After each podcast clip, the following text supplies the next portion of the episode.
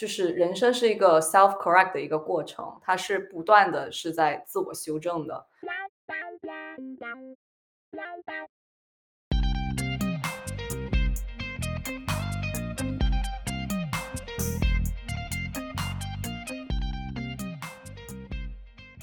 Hello，大家好啊，欢迎来到最新一期的你细品的节目。这档节目停播了基本上大半年啊，过去发生了一些很有意思的事情，我们一会儿慢慢讲。但是就因为一些个人的原因和生活上其他事情啊，并没有来得及做。然后最近终于差不多尘埃落定，放下了很多乱七八糟的事情之后，决定把这个节目重新再做起来，然后就有了这一期的节目。啊，然后今天的话，可能和以往常的节目的方式也不太一样。之前老师讲什么做产品啊，做这个做那个，今天我们不讲这些。今天我们讲一讲，啊，讲故事，讲一讲个人的经历，讲一讲过去这么多年自己的一些观察和朋友的一些观察。然后今天的话，也请来一个非常好的、非常出名的朋友 啊，Emily，她是，当然了，这个也是我曾经的同事。我这个人。很快就要用完所有前同事 做节目的这个人数了，但是没有关系，还能再做一期。啊，然后我和 M 是在同一家公司啊一起工作，然后后来又走上了非常不同的道路，然后也因为一直关系比较好，保持联系，所以就一起会分享一些啊自己的想法，最近遇到的问题啊，所以就想说，那要不就一起聊一下吧。然后的话，最近又开始想这个问题，也是因为其实。过去的这么多年，还一直都比较顺利，经济大环境也好，啊，整个人生的经历好都比较顺，直到可能疫情开始，然后到现在，整个世界发生了一些非常有意思的变化，然后也让我开始逐渐开始思考，说那我过去这么多年看到的东西啊，经历的东西，是不是还适合接下来啊整个世界啊整个周边的环境变化的方向？所以就想说，那要不顺道反思一下，看看以后应该如何更好的准备自己。大概这样，行，那 M 跟大家打个招呼呗。Hello，大家好，我是 Emily，然后我是 Johnny 的前同事跟非常好的朋友，然后我是一直都是在美国那一边，就是像读书啊、工作呀，然后毕业本科毕业之后是在纽约那边工作了三四年，呃，就是之前跟 Johnny 在一起的那家公司，后来我就我们就走上了非常不一样的道路，然后我当时是去了英国，去了剑桥念了一个 MBA，然后念完之后就想说也是回呃亚洲，可能是探索。一下，所以现在是回到了上海，在一家呃美妆公司里面去做一个 MBA 管培这样子一个 role，然后也非常感谢 Johnny，我好官方，我就非常谢谢 Johnny 邀请我上这一期的 podcast，也是我人生的第一次 podcast 经历，呃，所以希望大家会喜欢我们今天这一期的节目。突然就这么客气，真的，嗯，突然就正式起来了，嗯，不用不用了，还是比较 chill，我们毕竟也不是。什么几百万人的大节目？Not yet，好吧，也许有一天。我伤了你这几百万。希望希望看吧。嗯，我来讲一下我吧，Just in case 剩下几百万个新来的听众不知道我是谁。嗯，我的话，我其实是本科才才才来的美国，然后去了一个温暖如春、四季非常都美好的地方，叫 San Diego。毕业之后就到了纽约这个地方。然后去到了这一家公司，叫做 Jet.com 啊，这是一家现在已经不复存在的公司。但是啊，去的时候我觉得当时去其实主要是第一想啊找一份自己觉得有意思、喜欢的行业啊。那那个时候一七年嘛，电商还是可能在顶峰了吧啊，无论是国内也好，在美国也好啊，Jet.com 是一家电商公司，成立于二零一五年，两年之内做到了一个 bill 的的 revenue，所以之后以当时以三十三亿美金的创历史记录的高价被沃尔玛收购，然后嗯，在那个地方做了两年之后呢，觉得自己想要换一换方向，换一换换一换公司的类型，因为我希望有一天可以创个业，尝试一点别的东西，成不成功其实无所谓，但是我觉得总想要试一下。那我就在思考说，如果要达到这个目标，我应该怎么样去准备我自己？说那要不我就从 exit 之后的公司，我一步一步往回走，然后直到说看完不同的公司他们走过的这段路，也许我可能就更加的 ready。所以用着这个大框架啊，然后就阴差阳错看到了房地产，觉得说哎，房地产是非常大的一个行业，我们在讨论一个 trillion dollar asset class，但是它又特别的老。啊，老到 process 还是非常的烂，然后也非常不透明，然后很低效，没有人享受买房和卖房的过程。然后当时有一个公司叫做 Compass，这家公司啊又待了大概两年多，经历了一波一家公司从 pre IPO 到 post IPO 的整个一个转变的过程。美国的房地产大家不知道有没有关注，在二因在疫情之后，因为啊，总体大环境的影响和疯狂的降息，所以 美国的房地产迎来了历史上可能最疯狂的啊一段时间，也就是二一年。当然，what goes up must come down，对吧？那在疯狂之后，随着二二年开始的一顿一波加息啊，现在房地产被打的基本上不剩什么东西啊，所以也就很可惜在。我还没有完成我在这家公司的理想之前啊，公司先把我裁了，But that's okay。反正其实我倒想去一个更加早一些的公司，也运气比较好，找到了一个自己比较喜欢的方向。现在在一家啊 C 轮就做一些啊和金融风险相关的一些产品啊，然后就走到，然后就到了现在。就是 Anyway，我们先讲回到美好的日子吧。嗯，反正。我们刚开始的时候，我当时是觉得，OK，哇，这是一家美国电商，Sure，你很，你好像很厉害，But 中国电商更强。那个时候，每天看到的都是阿里巴巴怎么又破纪录了，呃，然后京东怎么又破纪录了，他们觉得说，哈哈，我看的新闻比你们都多，所以我当时到这个公司，其实第一反应是觉得说，年少轻狂。Let me teach you what is e-commerce 啊，他是抱这样的心态来的。嗯，当然来了之后才发现，他们我好像也不是所有的东西都都都 make sense。然后慢慢的、慢慢的，从一个感觉自己什么都懂的人，就是那种那种因为什么都不知道，所以年少轻狂，变成一个时候好像自己还是有很多不知道的东西啊啊，然后也开始慢慢的发现，越看的越多，发现自己懂得越少，然后就想看的越多。然后曾经刚入职的第一年。哇前半年的时候，其实非常的，其实开马上就陷入了迷茫，就是说，OK，我我在我在干嘛？哎，我我来，这是我的人生第一份正式的工作。我一开始觉得 gonna kill it，半年之后让我变成什么老板之类这种奇怪的想法，然后做了时间发现，嗯，我到底在干嘛呢？哎，好像我对整个职场的发展和我对我自己的判断还是有很大的一些偏差。啊，我花了很长一段时间去思考，说我我要干嘛啊？我要学点什么东西？我曾经有一度每天下班就开始学各种技能，因为当时觉得说哇，我懂得好少啊，我需要快速的把用知识填充自己，用各种技能去填充自己啊。但是填了了才发现好像也没有用，就是我上班的时候也不用，下班的时候除了学就是学，学完之后其实没有任何的。对我本身的成长和这样，我做了些没有任何的正向的帮助，我只是花了很多的时间。然后慢慢慢慢的突然说，actually，我来让我来还是思考一下，我到底要干嘛？我现在要学点什么？为什么我现在学？为什么我现哪些东西我现在不需要学的？或者哪些东西我可能永远都不需要学的？我不，我我我的脑子不是一个机器而，不是一个云盘，我可以 theoretically 无限量的增加它的存储。我我我我我做不到这个事情，我可能还是得 prioritize 我的精力，prioritize 我的时间。啊，来帮助我去做我要做的事情啊！这个东西其实是我刚开始上班完全没有想到的。你呢？我对上班的 expectation 就是我进来，大家都觉得我很强，我就是很强，然后就飞就完了啊！但是其实 还没就是飞，真的就是其实就是飞啊！但是大概三个月之后，就感觉根本不是飞，三个月直接还没还没走出三步，就直接一跟头栽在了地上那种感觉，就是啊，还是。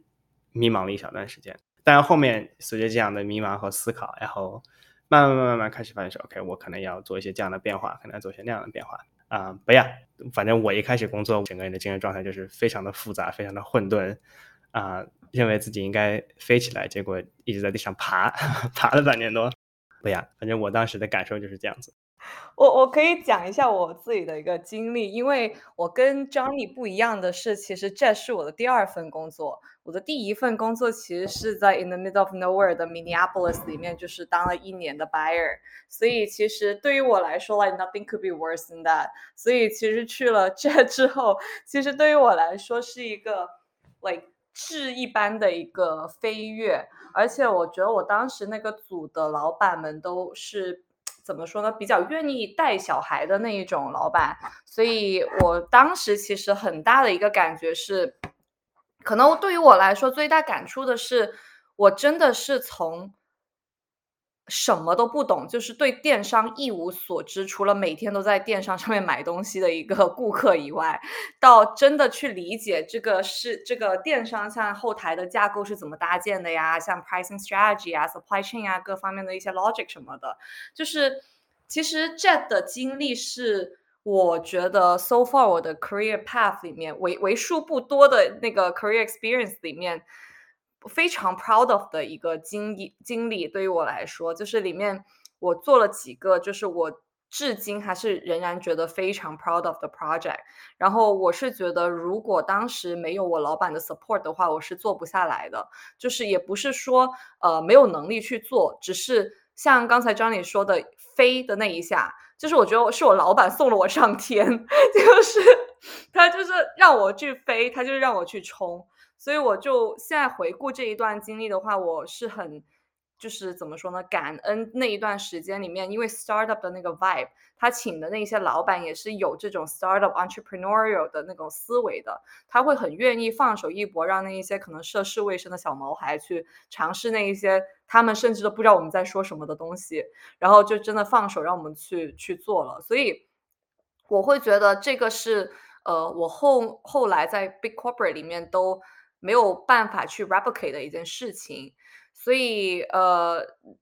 这个也是我在这一份工作里面学到最大的一个事情，就是如果我是处于这样子的一个平台，有这样子的一个 N 加一、N 加二，就我的老板带着我的话，我可以 achieve 到什么地步的一个呃成就这样子。所以它其实带给我很深的一个认知是，我是一个怎么样的一个人，然后我要如何去最大化我本人的一个。呃，string，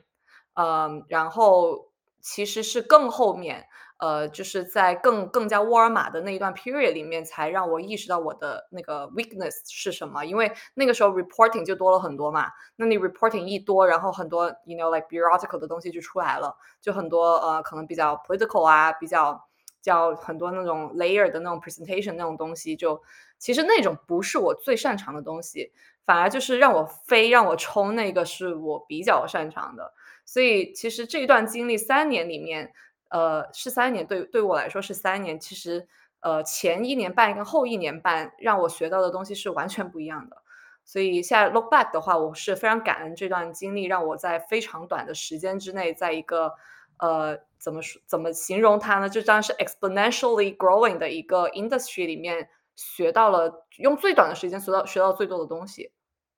我们去的时间其实非常好，就对，literally 这个 paper 刚刚签完，这种就是就是在风口上的猪也会飞，然后我们就是那一批猪，然后我们就飞起来了。我好像还没，我好像一开始没飞起来，比较糟糕。啊啊，就是掉下去的猪啊！没，但是我觉得呀，我们那段时间基本上其实是在两家公司工作，哎，在一家两年的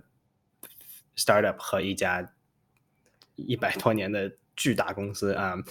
你让我想到了当时就是我们工作方式和思维模式的来回切换。你做 Walmart 的时候就是哇，我这边有五十个人要通知，versus 你在做 Jet 的时候做就完，你管他做完再汇报啊，还是很不一样。但是但是学到了很多东西，看到了很多东西是非常重要的。就是然后你会发现，反正往后的日子就会发现，哎，当 Jet 的人去做 Walmart 的事情的时候。非常的不适应，然后有很多人，后面慢慢开始很多人都离职了。如果你当时记得的话，很多人其实就是发现自己不适合这一个类型的工作，嗯啊，然后就开始离开了啊。所以还是呀，还是反正看到很多变化啊。大家讨论事情的方式也好，大家开会的方式，大家做事情的方式也好啊，还是一段很有意思的、很有意思的经历啊。我我先讲一下为什么我走了，Jet 也差不多了啊，Walmart 也差不多了，我在这里该认识的也认识了。啊，工作也基本上比较得心应手，觉得说那不冒险一点，尝鲜别的东西吧，然后就开始寻找下一个地方，然后就聊着聊着，觉得被 Compass 的故事所打动。You know，如此大的 market，我们又很有钱，What if 我们可以进去翻云覆雨一篇，把把把整个市场都底翻？给它完全变成一个高效、透明，并且让大家都很快乐的市场。说，Yeah, that makes sense。你们的背后的投资人都什么软银爸爸之类的？Sure，然后无限的钱，Let's do it。然后就去了。啊，去了之后发现，哇哦啊，和自己想的完全不一样。哦，by the way，我当时去也非常神奇，我不知道为什么他们招了我，我到现在都没想明白他们为什么招了我。在那个公司我去的时候是一九年的年接近年底的时候，这公司没有一个产品经理是没有 senior title 的，我是全公司年纪最小、经历最少的产品经理。我不知道他们为什么招了我，他们肯定也不知道他们为什么招了我，反正我就去了。然后我那时候可能两年左右的工作经历，但是那个工作的 expectation 可能是五到八年的这种 expectation。Anyway，他们就给我放到了一个极度复杂而且极度需要 specific 的这种 knowledge 的这么一个这么一个 specialist role。不光如此，因为这家公司其实有蛮多年了，所以它不同于 Jet 当时的状态，没有什么组织架构，没有什么 process，就想什么想来什么来什么。所以我拿着这个状态，expecting 更多的自由和更多的天马行空，去了一家这样的公司，做了一份自己从来没有做过的行业的产品的工作，啊，所以上来就是当头一棒。我在面试的时候，那个的老板跟我说：“你要做这个，做这个，做这个。” Sure，OK，that sounds interesting。我来了之后，第一天跟我说：“You're gonna work on identity。”嗯，然后这个人这个老板很有意思，然后他就我们在吃午饭一对一，你知道吗？然后他就跟我说：“Yeah，you're gonna work on identity。”然后他就闭嘴了，他看着我，然后我我就是我手里拿的饭，我也不知道是送嘴里还是不送嘴里，就是就是你知道呃，然后我就，然后我们俩就大眼瞪小眼，然后然后我就说：“OK，what is identity？” 然后呀，然后那家公司因为啊、也是一家比较 late stage 的这种这种这种 startup，其实节奏也非常快。啊，甚至快于 Jet 和和 Walmart 当时的状态，所以我开始工作第一天就被放到了许许多多的 meeting 里面，然后在会里面直接就问说，哦，That's a product decision，然后就是我刚来头五个小时，一个会议室八个人齐刷刷看向我说，What do you think？我说，Dude，I have no idea what you're talking about。It was like, 你 what are 们 your names 这些个 again?，Yeah，你是谁啊？你不知道我是谁吗？你们说的这这些个名词，我不知道你在说什么。我怎么能现在做 decision 呢？然后整个 meeting room 就八个人一脸说，哦，OK，那 let's move on，就说啊、就还是一开始就对我的这个冲击还是比较大，当然不是坏事了，就是嗯要让我开始马上意识到，OK，我好像需要有需要去补充很多很多很多很多的的知识啊、所以那一段就是去 Compass 的头一个月，我头上直接多出了三根白头发，从来没有过的事情。从来没有，就是在额头上噌就三根，然后特别明显。那时候，妈呀！当然，慢慢慢慢也就也就开始慢慢的明白说，你是这个人，你是 security team，你在乎什么东西，right？你是啊、CTO，你在问什么东西啊？你是隔壁这个组的 team，你在问什么东西？然后就开始也尝试着啊，知道说我们要解决什么问题。然后在经历过这一段之后，我的自信是从刚刚刚入职场的可能飞在天上，直然后直接到到地底下埋了很深那种地方，我开始变得我有想法，但是我不一定会说。我开始变得，我记得当时我老板在 Compass 头三四个月给我的 feedback 就是，你需要更多的 confidence。他说，因为如果你不看上去不够自信，没有人会相信你说的话。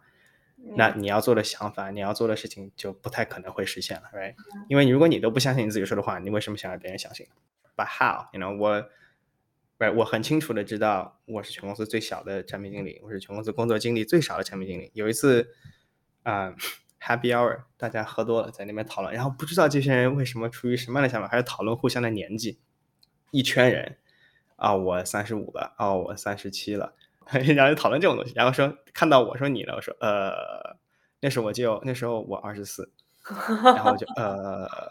我二十多，我不敢我不敢告我不敢告诉大家我的年纪，Yeah，感觉我如果说了就我谨慎的一些 credibility 就直接被抹光了，嗯，所以年龄的焦虑、工作内容的不适应和和公司的节奏和行业的变化，让我有很长一段时间其实非常的没有自信啊。嗯当然，作为一个产品经理，如果没有自信，不能够把自己的观点去进行有效的输出的话，那很难做事情。所以其实头半年我又陷入了一阵一阵挣扎，但是这个挣扎还是好的，我开始慢慢的知道说，OK，我如何让自己去变得更自信，我有哪些地方可以让我显得更自信，尽管可能内心慌的一批啊、但是怎么样去把这个戏演出来，然后就是 how do you fake it you make it？那就那时候我才真的理解这句话什么意思。当时就是为什么要 fake it to just be yourself，做自己。而且特别是我当时做的事情，其实我要对接的人不光只是可能我自己的程序员和设计师，我要对接隔壁五个组、六个组、八个组的人，那这就这个量就很大。可能我别人开一个会十个人，我开一个会可能要三十个人，我要在三十个人面前表现出自信，输出我的观点，并且他们同意我的想法。而且就是一帮非常热爱抬杠和吵架的人。但是这个挑战压了一段时间之后，也慢慢的开始让我能够。慢慢的站起来，抬起头啊！当然，在这个过程中就发现，OK，原来自信是这么一个东西，而原来我是需要有观点的。原来我尽管我可能很愿意去说改变我的观点，或者说，你我认为我不可能完全都是对的，但是我还必须要有观点，我必须要把我的观点说出来。别人可以不同意，我可以变，但是我必须得说，我不能够因为觉得说我可能说的不好，我就不说，我必须得说，因为只有这样才能够真正开始交流，否则的话。嗯，想法和和思路就不会产生任何的交流和碰撞。Anyway，long story，但是我觉得比较好的概括了我整个人在 Compass 的这么一个这么一个变化。后来你也走了，你去了一个美好的地方。呃，我我觉得其实我刚才听你这一段故事，我感触蛮深的，就是就是等一下可以 circle back，就是来讲一下，就是我对这一段经历的共鸣。呃，但是是 base on 我回国之后的一个经历的，呃，但是先说回来，我当时是怎么离开呃 Jet 跟沃尔玛的，就是我我是工作时间比 Johnny 是就是久一点的，在沃尔玛的时候，我是在快第三年的时候，有一天我工作工作工作着，我发现没事儿干了。就我 leader 也就是我没事儿干了，然后我就看我旁边的人，我说大家都有事情干吗？我突然发现好像这个公司已经就是 overstaff 到了一个就是过于饱和的一个状态，就不是每一个人的手上都是有非常多的活的。然后其实那一瞬间我有一点开始恐慌，就我担心是。其实公司应该会很快的发现自己 overstaff 的这个问题，就是再这么下去的话，就是公司可能从 financial 的层面也好，从 HR 的层面也好，就是很快会 realize 这个 overstaff 的问题。所以我其实是在他真正开始 lay off 前半年就申请了 MBA。然后我当时就是说，我不想再待在美国，因为我在这个地方待了十四、十五年了，我想去远方看一下，我想看一下这个世界。然后我当时想说要申请欧洲的 MBA，然后我不想花两年的时间，因为就是就太贵了嘛 MBA，所以我就看了一下一年的 MBA 的 program，然后最后是锁定了呃 Cambridge 跟 Oxford。呃，那为什么是这两所学校呢？是因为就是，其实我当时对在 MBA 里面可以学到的东西，并不是说那是最大吸引我的东西，而是呃，在那一段时间里面的经历。然后我觉得 Oxbridge 这两个学校可以给我 like a very different experience from 其他的在欧洲的像 LBS 或者是 INSEA 这一些就是就是 MBA 的项目，所以我当时就锁定了 Oxbridge 两家。然后当时也是两家都入了之后。就是选了剑桥，因为剑桥给了奖学金，然后牛津没有给我钱，所以我就 非常轻易的就选择了去剑桥。其实也是因为剑桥太漂亮了，所以呃，我当时是 tour 呃，就是去 interview 的时候，然后就选择了剑桥。然后嗯，说一下我在剑桥这一年的经历吧，我觉得非常非常非常值得这一段时间，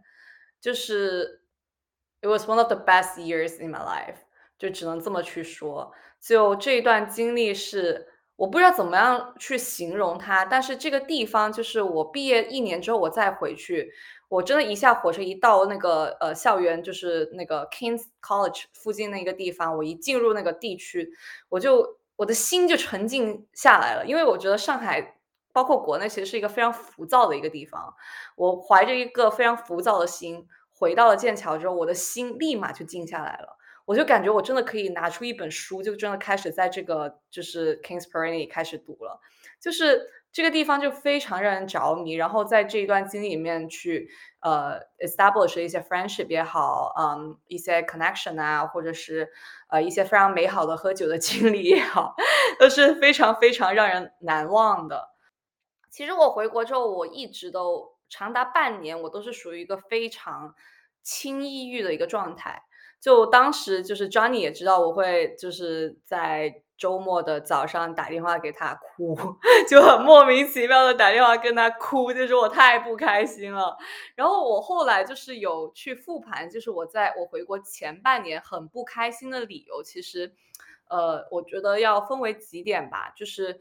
第一就是 I constantly felt like I was not at the right place。就是我几乎刚回来的时候，就每分每秒我都觉得我不属于这个地方。就无论是工作也好，或者是像刚回国这个环境也好，就非常的格格不入。就呃，可能我这么说，听众朋友们会觉得啊，你不也是中国人？你肯定以前也每年回国。但我觉得你在国外生活了十几年，你。再回去，你你先别说了，你在广州生活了十五年，你突然去北京，你都觉得北京太干燥了。就我觉得这并不是说就是回国就不适应了，只是你换了一个环境，你很自然的会呃遇到的一个难题。然后这是一点，然后第二点是我当时其实在上海没有自己的圈子，我所有的朋友都是非常分散的，而且他们本来就已经有自己一个 establish 的一个圈子了，我相当于是需要。Break in 别人的圈子，再去呃成立自己的一个圈子，这一样的一些朋友，那特在前半年来讲的话，其实是特别困难的一件事情。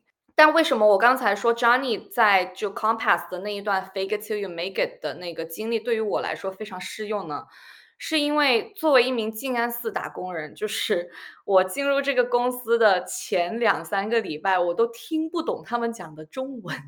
就是他们讲话，就是首先语速非常快，再加上他们是就是中文跟英文是夹着来的。我前一两个礼拜，我真的说，你单说英文我听得懂。你可能单说中文，我可能也听得懂，但是当你交叉的时候，我可能真的我的脑子就转不过来了。所以我刚进去的时候，我是连别人的话我都听不懂的 这么一个很糟糕的一个状态。所以我又要 pretend like OK，我其实听懂你在说什么了，我还要去做我的事情，我还要 deliver 出别人的一个对于我们这个可能 program 里面的人有的一个 expectation。所以当时对于我来说是一个。听起来很幼稚的一个难题，就我听不懂人家在叫我做什么。就语言障碍，刚回来的时候真的会有语言障碍，加上国内可能快销它是有自己的一套语言体系的，所以刚回国的时候，就像互联网的那种黑话，就是也是需要一段时间去去适应的。所以刚回国的那几个月，我真的，我现在回想起来，我真的是。有一点不知道自己是怎么度过那一段经历的，而且就是可能我们 program 也比较 intense 嘛，就是一回来就会开始，就是两三个月你就开始在 GM meeting 里面你要开始讲话，然后你就会因为美妆嘛，就是很容易被人 challenge，这是美妆的一个就常态。然后我一被人 challenge 的时候，我就。胡言乱语，乱讲话，然后就是到了张宇的那一种 fake it till you make it 的那一种状态，就我完全不知道我自己在说什么，但是我是最有自信的那一个，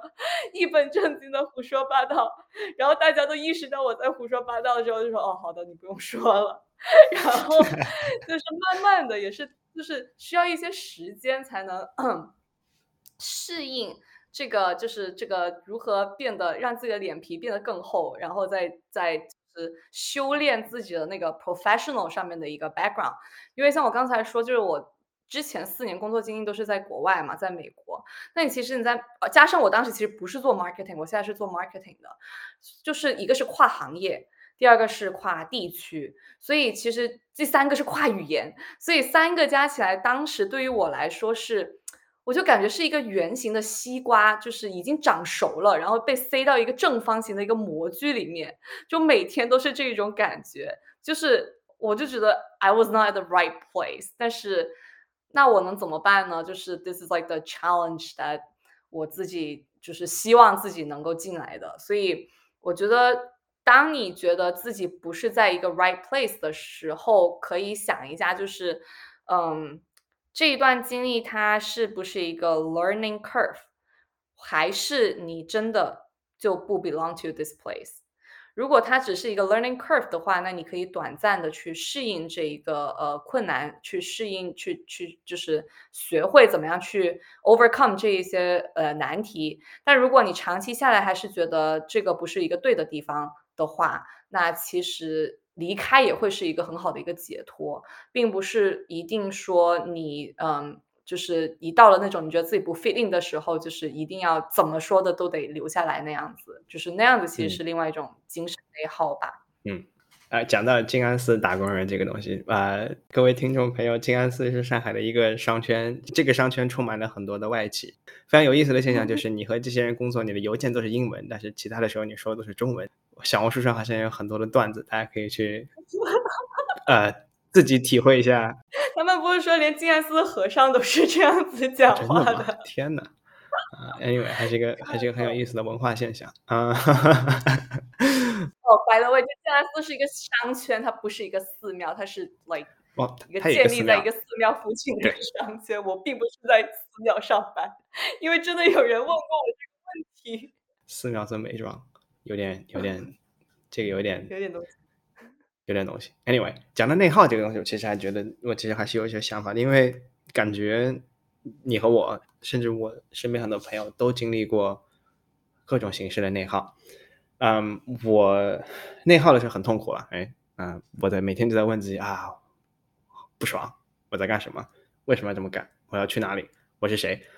嗯，这一这每天来来回回，来来回回，来来回回，还是有很多，就是觉得很没有意思啊，然后又觉得压力很大。但是我现在回看我各种内耗的的经历，我觉得内耗没什么不好的地方，就是我觉得它是一个必经的过程。我在疯狂内耗的时候，才能够更好的把让自己产生内耗的这些墙壁都打破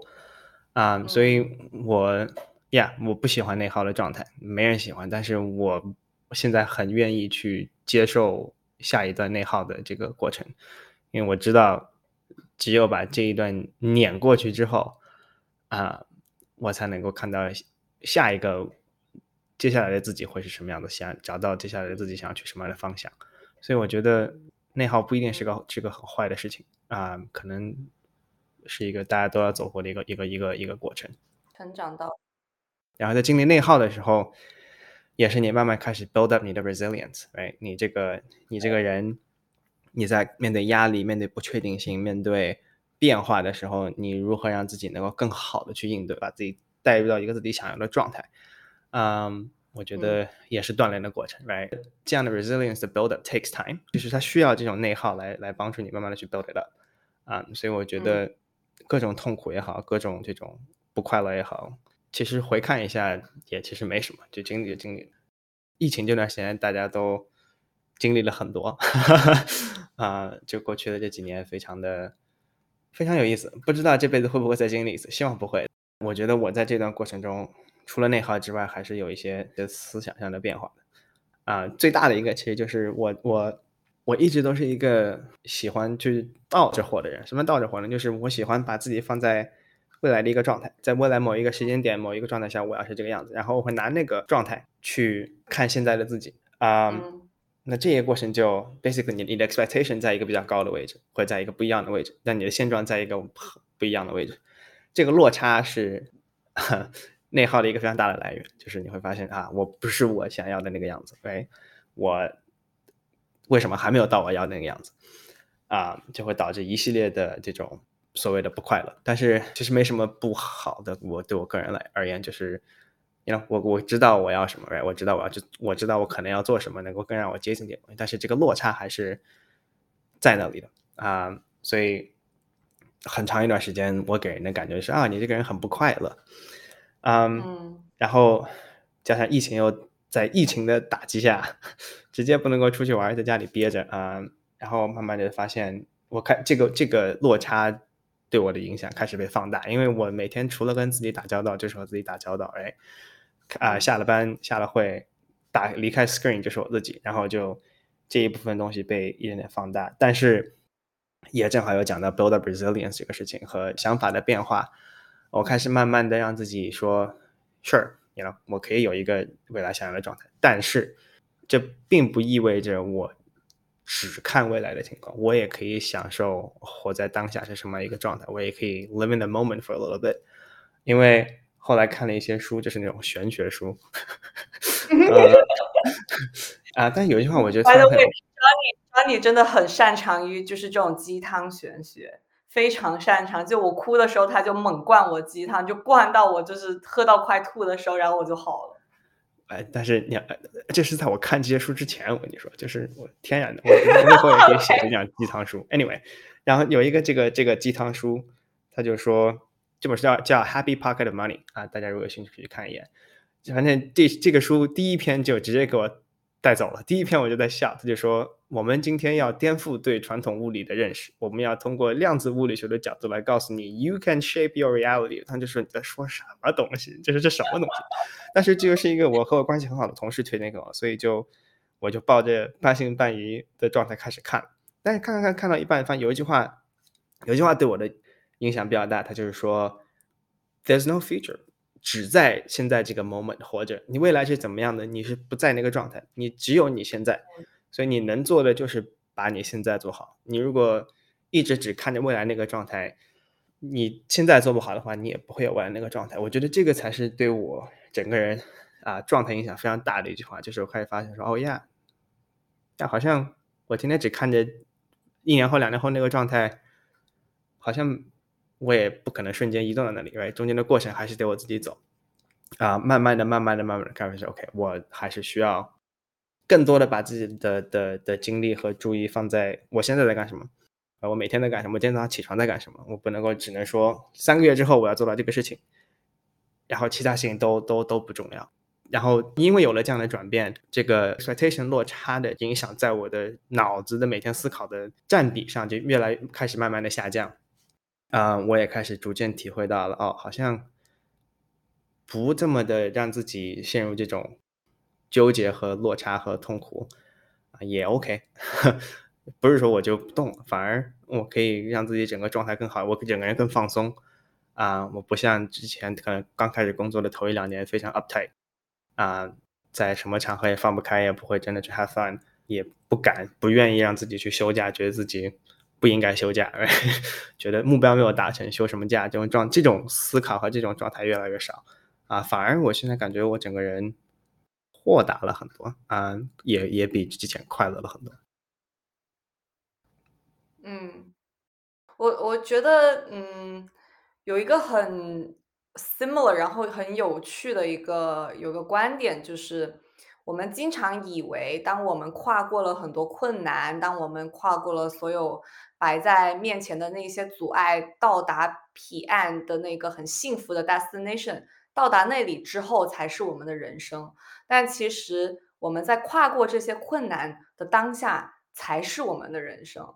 就是很多人可能会一直把那个 destination 看得太重了，就是一直觉得就是我们到那里了，我们就会拥有什么 A B C D 的那些东西，然后在你过河的那个过程当中就非常的急躁，就是因为你太想拥有那些 A B C D 了。但是其实你人生，你你再可能返回来看的话，就是你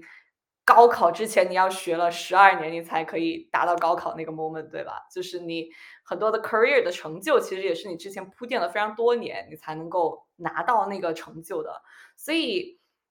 如果你这样子去看你的那个时间线给拉长了之后，就是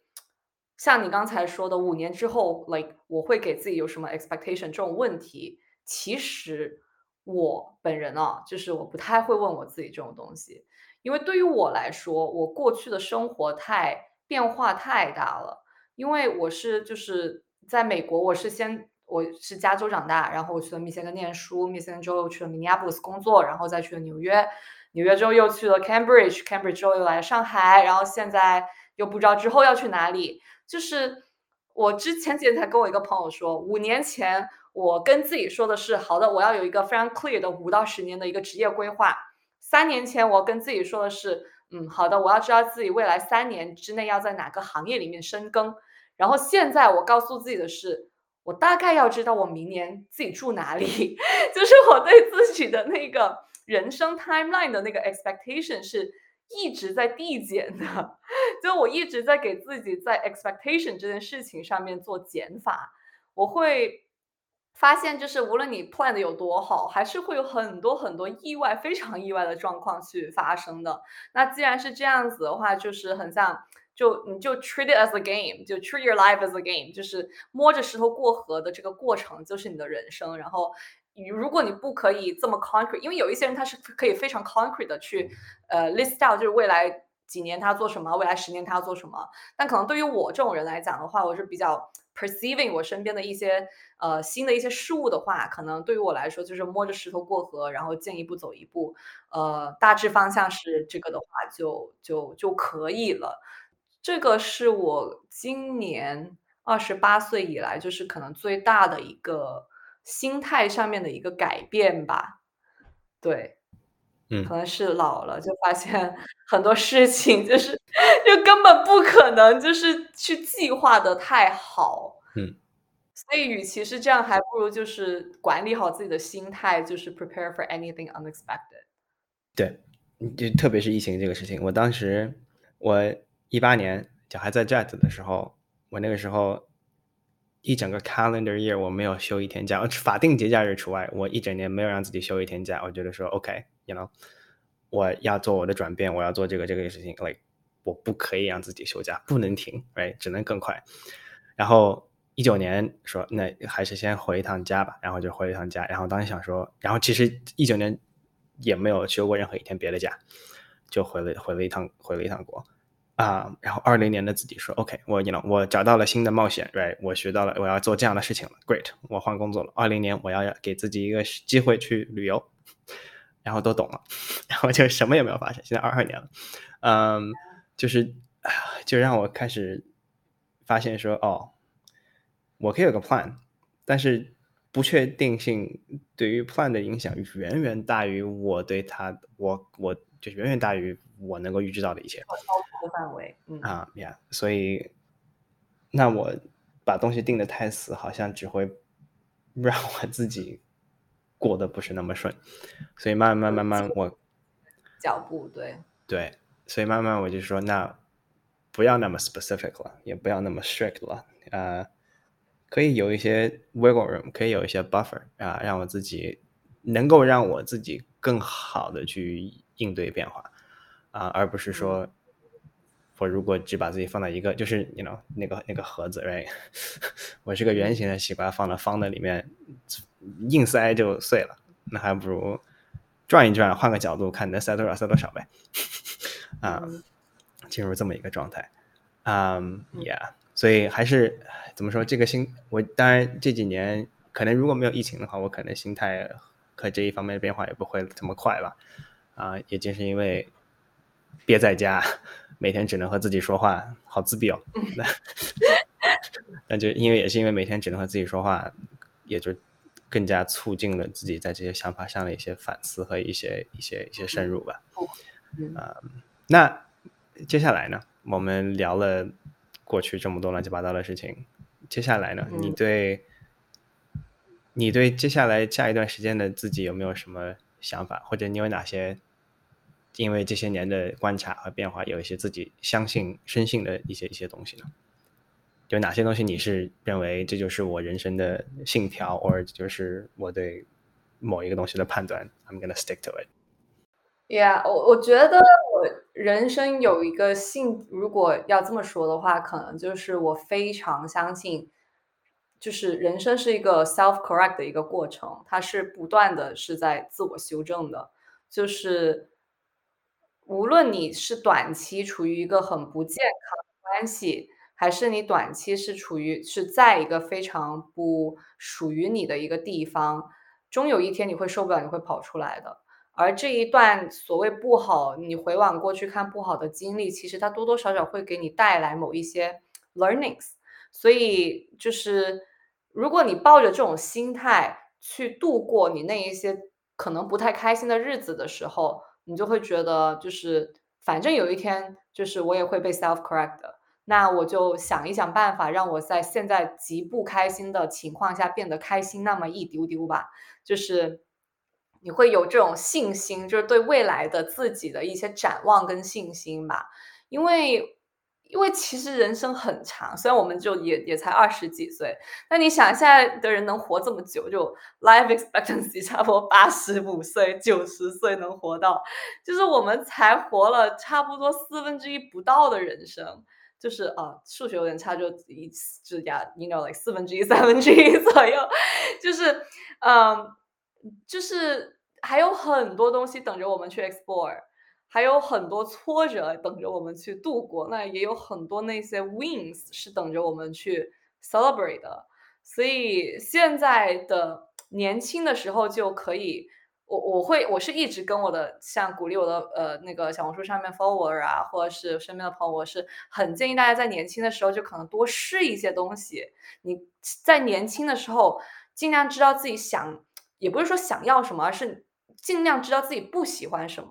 因为不是每个人都这么 lucky，说你做第一二份工作，你就马上能找到自己喜欢的东西是什么的。你可能需要做三四五份工作，你面对了四五六个老板，你才知道自己不喜欢的是哪一种老板，才慢慢的去去 filter out，你才能知道自己其实是应该要去做什么的。那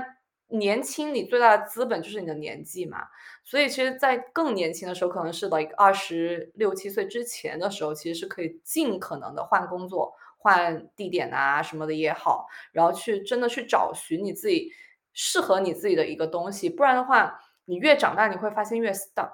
因为你在一个你可能一开始就不是很喜欢的行业里面深耕了这么多年，那即使你升上去了，你依然是在一个你非常不喜欢的一个 industry 里面，所以你的这种不喜欢、不开心的情绪其实只会递加，所以在更年轻的时候就应该就是。及时止损，然后就多试一些东西。当然，你要复盘，你要很 structure 的去想你为什么喜欢，你为什么不喜欢，然后你在每一段经历里面学到了什么，而不是说你每一份工作都做三个月你就不干了。所以，呃，这这个是我可能就是比较深信的吧，就是就是人生是一个不断自我修正的一个过程，然后你需要做很大的努力去复盘，去去学习，你才可以拥有就是。一个比较顺利的一个结果吧。嗯，Yeah，顺着这个往下讲，就是